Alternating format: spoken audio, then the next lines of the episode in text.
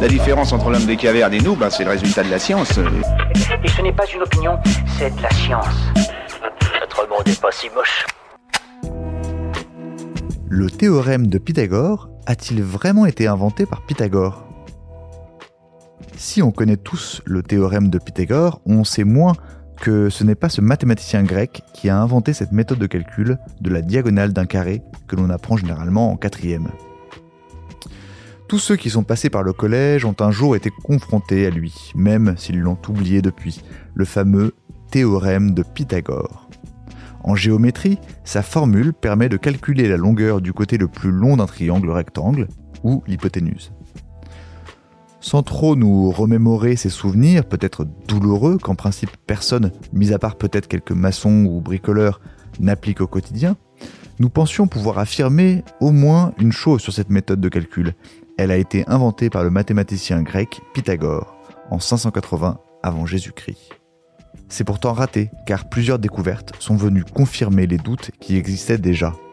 Le théorème daterait d'une époque bien plus ancienne, puisqu'il a été retrouvé sur une tablette d'argile babylonienne datant d'environ 1800 à 1600 ans avant notre ère. Cette dernière, sur laquelle on trouve une écriture cunéiforme, comporte un carré avec des triangles à l'intérieur. Sa traduction dans une étude a montré que des mathématiciens bien plus anciens que notre icône grecque connaissaient le théorème de Pythagore, même s'ils ne l'appelaient pas ainsi évidemment, ainsi que d'autres concepts mathématiques avancés. Et cet exemple n'est pas le seul. Il existe des preuves concrètes que le théorème de Pythagore a été découvert et prouvé par des mathématiciens babyloniens mille ans avant la naissance de Pythagore, écrit le mathématicien Bruce Ratner dans une étude. L'attribution de cette méthode à Pythagore pourrait en fait provenir de son école pythagoricienne, une confrérie scientifique avec ses adeptes et son mode de vie bien particulier. Les connaissances qui y étaient transmises, de bouche à oreille, étaient souvent attribuées au maître lui-même par respect, selon le chercheur, interrogé par IFL Science.